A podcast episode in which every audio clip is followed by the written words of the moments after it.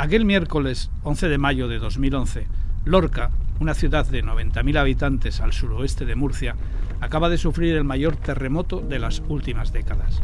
Y Salvador Terrones nunca se ha sentido tan solo. El cuerpo de su mujer está tendido en la puerta de un garaje.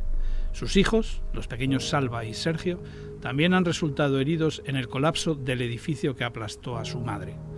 Es una de las nueve víctimas mortales de los dos terremotos que han asolado la ciudad. A Salvador le han dicho que los chicos están en el hospital y eso es todo lo que sabe mientras deambula por la calle Infante Juan Manuel. Me tranquilicé, me senté ahí la babosa y, y le empecé a llamar a mi hermana que estaba en la Salvador intenta averiguar cómo están sus hijos. A Sergio, el menor, todavía lo están trasladando al hospital. La ambulancia avanza veloz por la carretera de Granada. Deja atrás el barrio de la Viña, esquivando calles cortadas por los desprendimientos. Mientras el resto de coches se apartan al escuchar su sirena, María José Carrillo atiende en el interior a Sergio, de tres años. Pues hombre, era un niño muy pequeño, entonces se quejaba de dolor y, yo creo que en ese momento lo único que era consciente del dolor que tenía y nada más. No, no creo que él pudiera en ese momento pensar qué es lo que ha pasado. Las palabras de la médica sobre la película de Cars surten efecto y el pequeño se encuentra bastante más tranquilo cuando el vehículo frena a la puerta de urgencias del Rafael Méndez. Con el pequeño Sergio en buenas manos, María José tiene que regresar a la ciudad para seguir atendiendo a los heridos que se acumulan en las calles. Antes de volver a la ambulancia, se da cuenta del desconocimiento que hay entre los trabajadores y pacientes de urgencias de lo que ha pasado en Lorca. Eh, los del hospital nos preguntaban qué está pasando, qué pasa fuera de aquí, porque claro, ellos no, no saben lo que está pasando en la ciudad. Las noticias de lo ocurrido todavía no han llegado al Rafael Méndez, aunque todos allí sí han sentido el terrible temblor. Algunos sanitarios han podido contactar con sus familiares y escuchan rumores, pero ignoran la dimensión del desastre. Estuvimos comentando, mira, esto pinta feo, van a venir muchos pacientes. En cambio, María José acaba de llegar de la zona cero y alerta a sus compañeros de que les esperan horas muy duras. Lorca. Las cicatrices del temblor.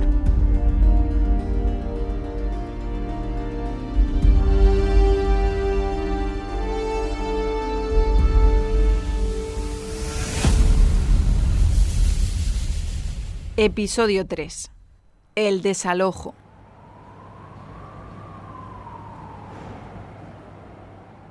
No paraban de llegar ambulancias, no paraban de llegar coches particulares con gente con la pierna rota, no paraban de llegar gente con ataques de histeria, de ansiedad. A sus 50 años, Fulgencio Pellegrín ha dedicado casi la mitad de su vida a la medicina.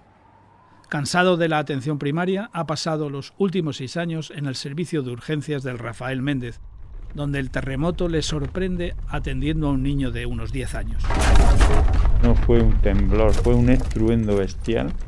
Incluso eh, pensé que se había partido lo que era el techo de, de, donde yo estaba, un crujido tremendo, como si se hubiera partido el hospital por la mitad.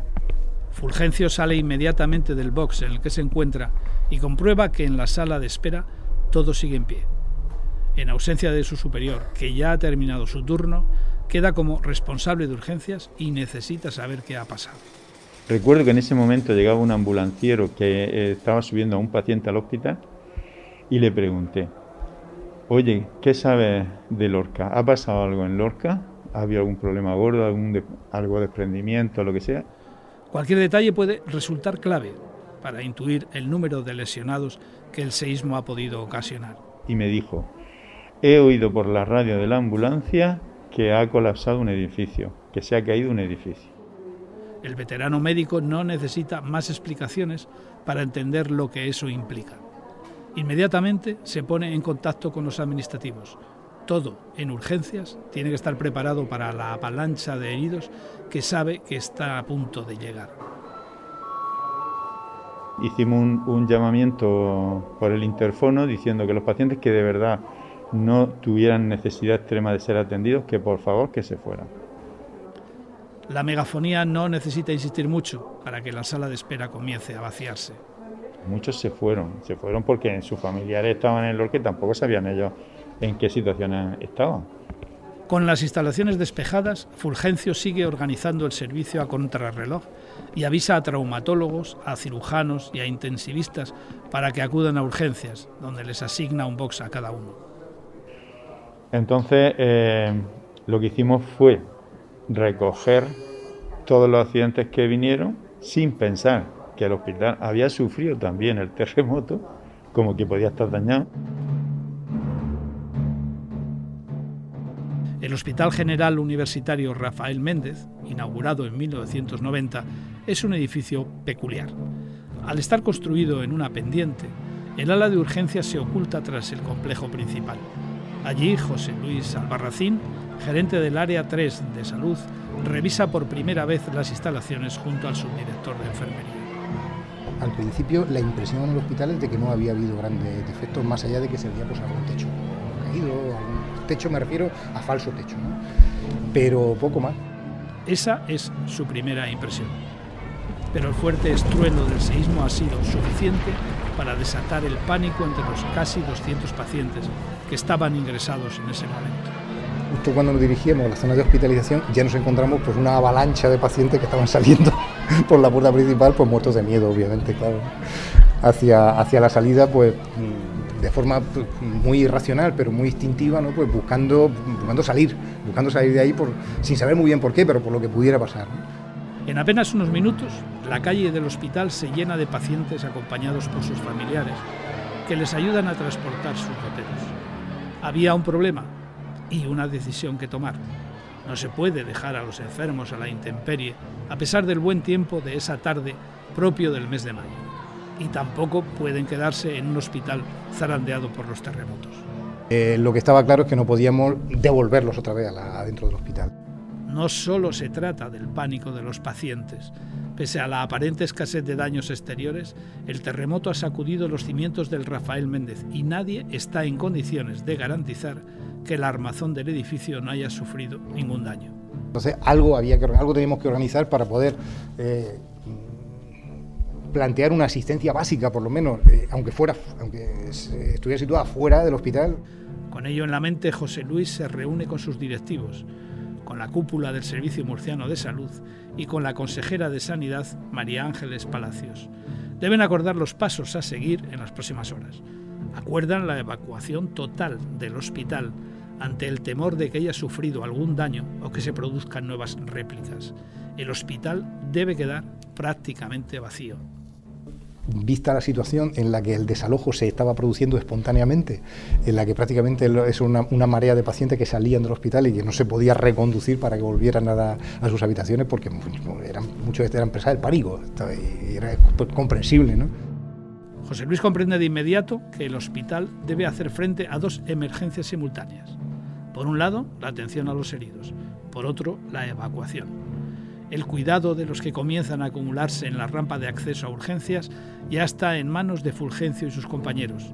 Así que José Luis se pone inmediatamente en contacto con el que será el encargado de organizar la evacuación.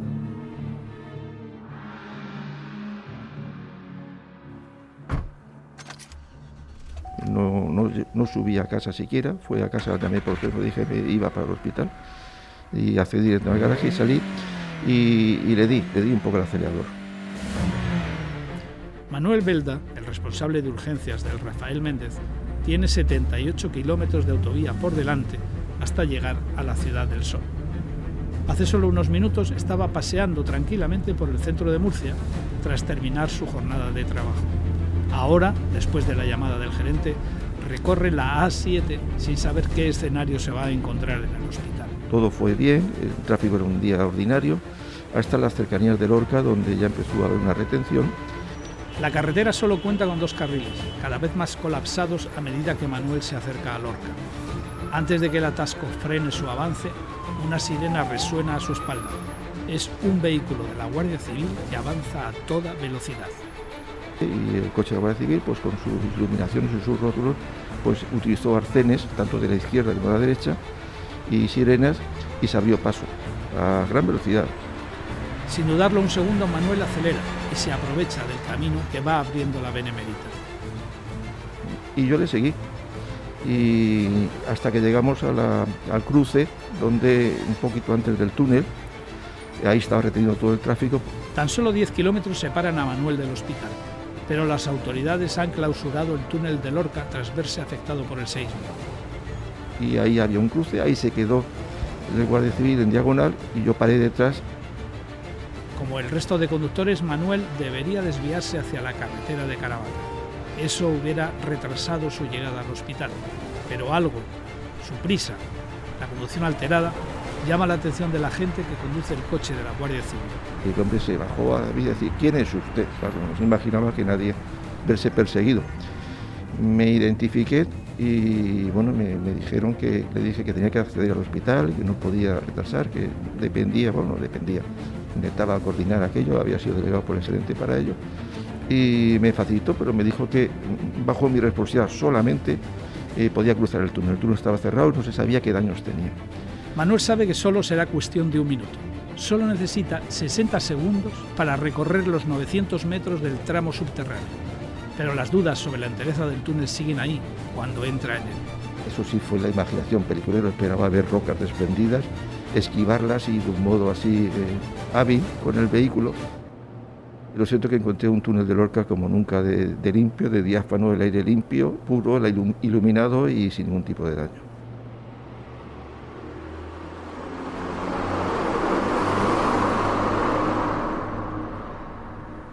Con el camino despejado, Manuel recorre los últimos kilómetros hasta llegar al hospital y asciende hacia la explanada que usan los trabajadores como aparcamiento donde le espera una sorpresa. Pues esa esplanada estaba llena de camas y de pacientes. Los pacientes que estaban allí en aquella esplanada eran todos los pacientes de hospitalización que habían sido evacuados y sacados de las plantas de hospitalización y estaban allí en espera de que eh, drenáramos y los hasta, hasta otros centros sanitarios. Cuando Manuel deja atrás el aparcamiento, comprueba con satisfacción que los pacientes de los alrededores de la entrada principal no entorpecen los accesos a urgencias. Las rampas siguen despejadas para que las ambulancias puedan entrar. Llegaban y seguían llegando todavía los últimos atendidos recogidos de las calles. ¿eh?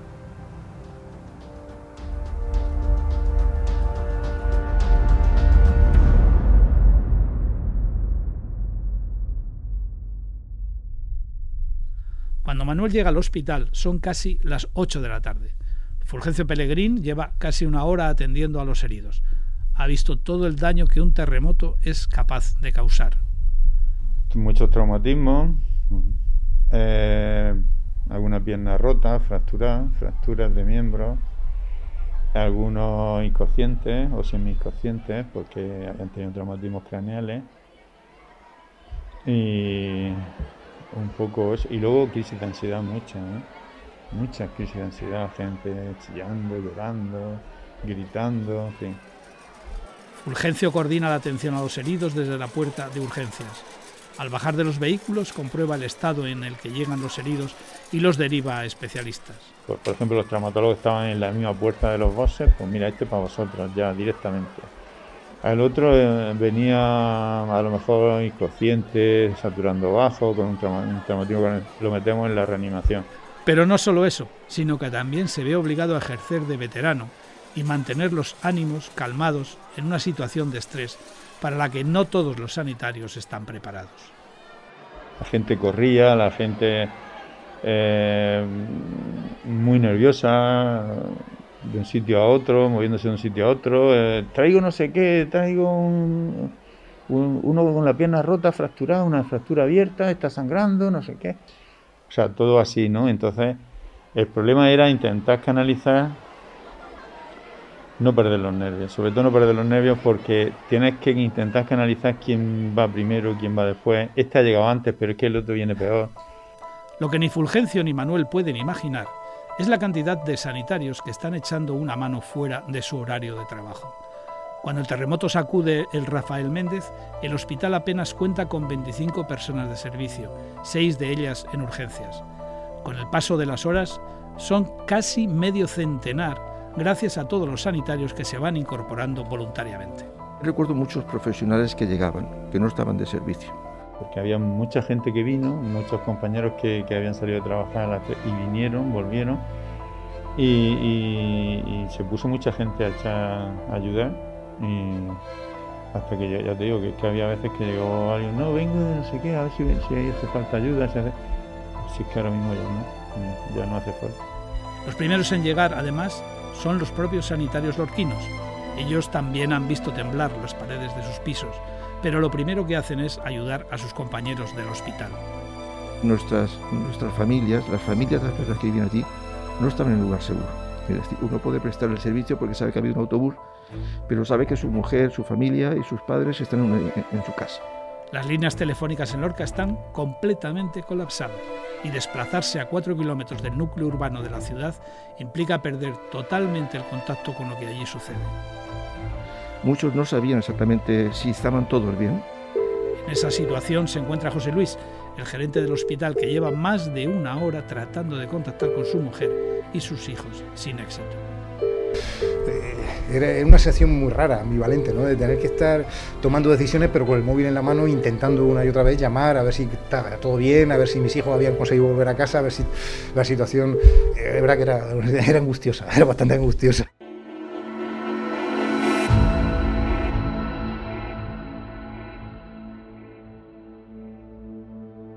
Quedan apenas dos horas de luz y el hospital tiene que ser evacuado antes de que se haga de noche. Cuando Manuel comienza a organizar la evacuación bajo el porche de la puerta de urgencias, los médicos ya están examinando a los pacientes según las órdenes que han recibido del gerente. El objetivo está claro. Los ingresados que estén en buen estado deben marcharse para agilizar el trabajo. Decir, nosotros dimos las altas a los pacientes después de, verlos, después de, explorarlos, después de, eh, de, valorar la situación en la que estaban cada uno de ellos y los que estaban en condiciones de irse a casa, pues mandarlos a casa. Y el resto, pues había que evacuarlos a los distintos centros, a los distintos hospitales. Cama a cama, los sanitarios exploran a todas las personas que esperan en ese aparcamiento y en los alrededores del servicio de urgencias. En el interior del hospital todavía quedan pacientes. Son los ingresados que no han podido salir del edificio en la estampida inicial por sus lesiones o enfermedades y con ellos empieza a trabajar Manuel. Tenía a los pacientes de la planta de cirugía, de traumatología, UCI. UCI hubo que bajarlos y entraron por dentro del servicio por unos ascensores que se vieron que podían funcionar todavía y una vez pasado el terremoto revisaron, los evacuamos por allí. También quedan internos en áreas como pediatría o ginecología, pero la dirección de enfermería ya se está haciendo cargo de ellos. Estos pacientes pediatría eh, se evacuaron solos con sus padres. Los niños iban cogiendo a los padres y lo único fue dirigirlos a zonas de seguridad Además, Manuel ya ha contactado con los responsables de todos los hospitales de la región de Murcia, que se ponen completamente a disposición del Rafael Méndez. Eh, les dije un poco en qué situación estábamos, eran llamadas muy cortas, muy breves, muy, muy, muy concisas, pero sí que tuve eh, la cercanía de todos ellos. De, yo tenía entonces eh, acceso a todo lo que es el transporte sanitario, tenía información, estaba ya información de qué hospitales de la región podían hacerse cargo de nuestros pacientes y en qué número cada uno de ellos. También están en comunicación permanente con Andrés Martínez, el coordinador de ambulancias de Lorca, que en muy poco tiempo ha conseguido desplazar una veintena de vehículos hasta las cercanías del Rafael Méndez. Tan pronto como conjuntaba un, un equipo de dos, dos, pacientes que podían evacuarse y a qué hospital, llamaba a la ambulancia, se embarcaban y salían con un enfermero. Aquello fue, llegó a ser pues, un circuito continuo de llegada de ambulancia, recogida de pacientes, traslado, vuelta de ambulancia, no solo hay que evacuar a los pacientes que se encontraban ingresados en el momento del seísmo. A lo largo de la tarde han ido llegando heridos que necesitan ser trasladados para recibir una asistencia adecuada. Si bien el hospital en ese momento tenía capacidad para hacer una atención inicial, lo que eran quirófanos, paritorios y demás, pues no estaban habilitados porque estaban ya hacia el interior. Con la capacidad de asistencia reducida a lo básico, cada médico intenta que sean sus pacientes los siguientes en ser evacuados era como alguien tiene la bola y los demás queríamos meter a algún paciente en una ambulancia lo antes posible para llevárselo. A ver quién iba primero, pues así. Tengo este paciente ahí que tal, en el momento que es así, por la siguiente ambulancia lo evacuamos, así. En medio del caos, Salva y Sergio, los hijos de Salvador, son dos de los primeros pacientes en ser evacuados a Murcia. En el Rafael Méndez, el hospital lorquino, también está Teresa Terrones, la hermana de Salvador. El terremoto la sorprende allí mientras visita a su marido, que está ingresado, y allí es donde recibe la llamada de su hermano, sentado en la baldosa, frente al edificio que había acabado con la vida de Toñi, su mujer.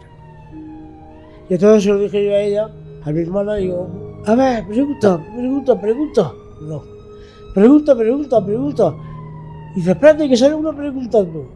Familiares de, de los dos creo que han venido juntos ya. Y dice, yo, yo soy su, tío. La respuesta del sanitario deja preocupada a la hermana de Salvador.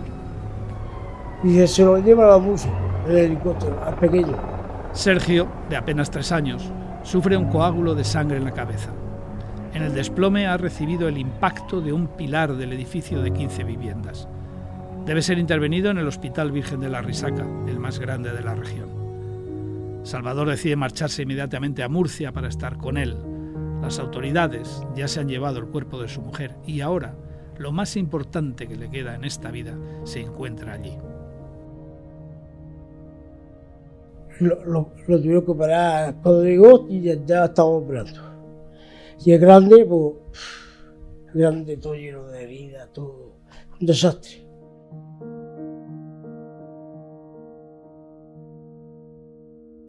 Al igual que Salvador, José Luis también acaba de conocer desde el hospital el paradero de su familia tras dos horas de angustia. Como otros miles de lorquinos han pasado horas en la calle hasta poder hablar con él. A lo mejor pues sobre las 9 de la noche, 9, 10, conseguí ponerme en contacto con ellos y ya me confirmó mi mujer que estaban bien. El terremoto ha pillado a cada uno de sus tres hijos en un lugar diferente. Y cuando por fin consiguen reunirse todos en casa, la esposa de José Luis decide llevárselos fuera de la ciudad, como hicieron muchas otras familias de Lorca. Mi familia había cogido prácticamente lo, lo básico que había cogido, los perros, los, los, tres, los tres chiquillos ya habían conseguido eh, concentrarse y se fueron con nuestros amigos a Águilas. A esa hora la noche ya está cayendo en los exteriores del Rafael Méndez, donde el desalojo encara su recta final en un ambiente de tensa calma. No, no es una explanada de caos, de algarabía, de voces, al contrario, muy al contrario, silencio. Yo sobre todo recuerdo silencio. Los nervios que se apoderaron por un momento del servicio de urgencias han quedado ahora atrás. Todos los sanitarios que trabajan en el hospital lo hacen de manera coordinada para terminar el desalojo. Era muy fácil entenderme con el que tenía al lado y el que tenía dos metros me podía hablar sin elevar la voz y nos entendíamos todos. La verdad es que eso afortunadamente funcionó como un reloj y fue lo que permitió en un tiempo muy corto pues tener prácticamente vacío el hospital. Cuando acabó la evacuación a las diez y media no quedó ningún solo paciente ya de las plantas hospitalizado. Esa esplanada quedó diáfana, con restos de alguna cama, de camas vacías, pero bueno, sin ningún solo paciente. Ya es de noche cerrada sobre el aparcamiento del hospital, pero el objetivo se ha cumplido. Se ha atendido a 270 personas entre pacientes ingresados y lesionados que han llegado esa tarde y que ahora se encuentran a salvo en hospitales de Murcia, Cartagena, Caravaca y Cieza. Eh, y entonces en ese momento se tomó la decisión de cerrar el servicio de urgencias y trasladarnos al exterior, donde Protección Civil, creo que era de los Alcázares, quiero recordar, montó dos carpas. Eh, dejamos de guardia también una, un mínimo retén de, de, de otocólogos, de obstetras, por si en un momento dado hubiera que haber existido un parto inminente que no se hubiera podido derivar. Y en otra carpa pues, preparamos seis camas allí eh, pues, para la atención de cualquier paciente, ecógrafos, eh, con electrocardiógrafos y demás. Como jefe de servicio, Manuel Belda organiza este dispositivo y se queda de guardia en el hospital hasta que el cuerpo dice basta y se retira al interior de las instalaciones para dar una cabezada. Eh, yo eh, estuve en mi despacho sobre las tres y media o cuatro y eché un par de horas hasta que empezaba a amanecer. José Luis también va a pasar la noche en el hospital y aprovecha estos instantes de calma para recorrer de forma precavida el interior del edificio y comprobar los daños que ha dejado el terremoto. La sensación de entrar en un hospital vacío es sobrecogedora.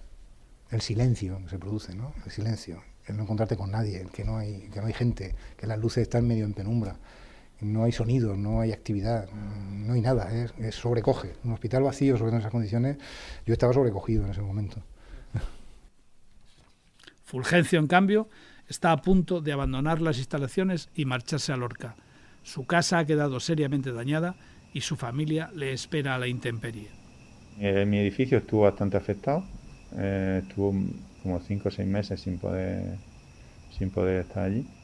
Con el deber cumplido, a medianoche se dirige al Huerto de la Rueda, un recinto ferial que han habilitado para todas las personas que no pueden volver a sus casas. Allí aguarda su familia a la espera de Fulgencio para poder salir de la ciudad y descansar bajo techo.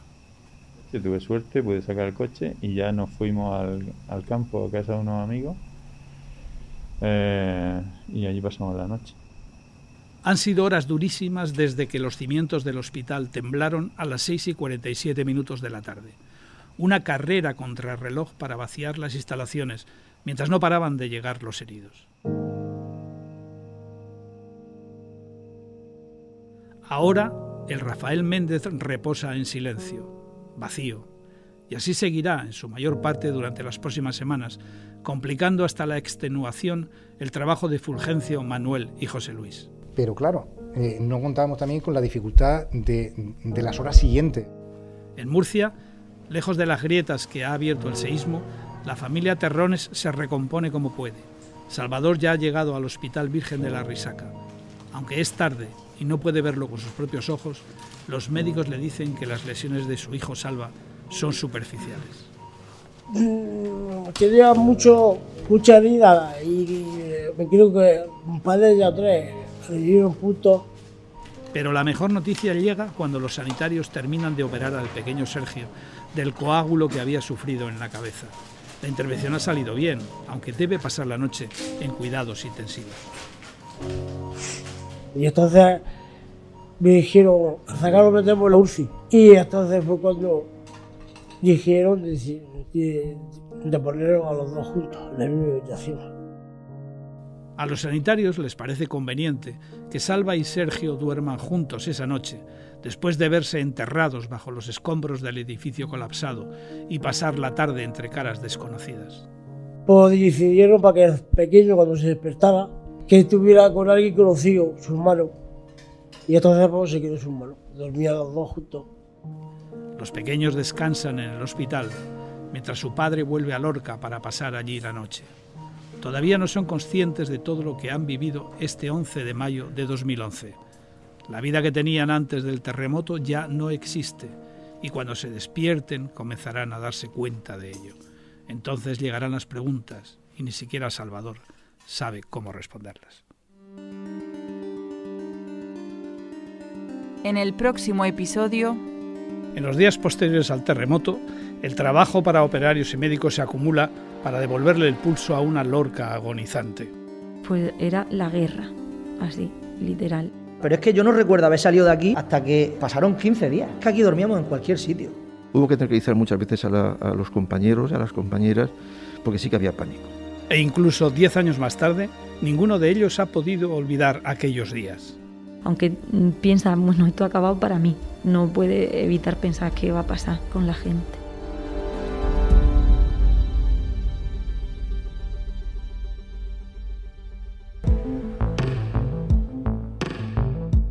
Lorca, las cicatrices del temblor.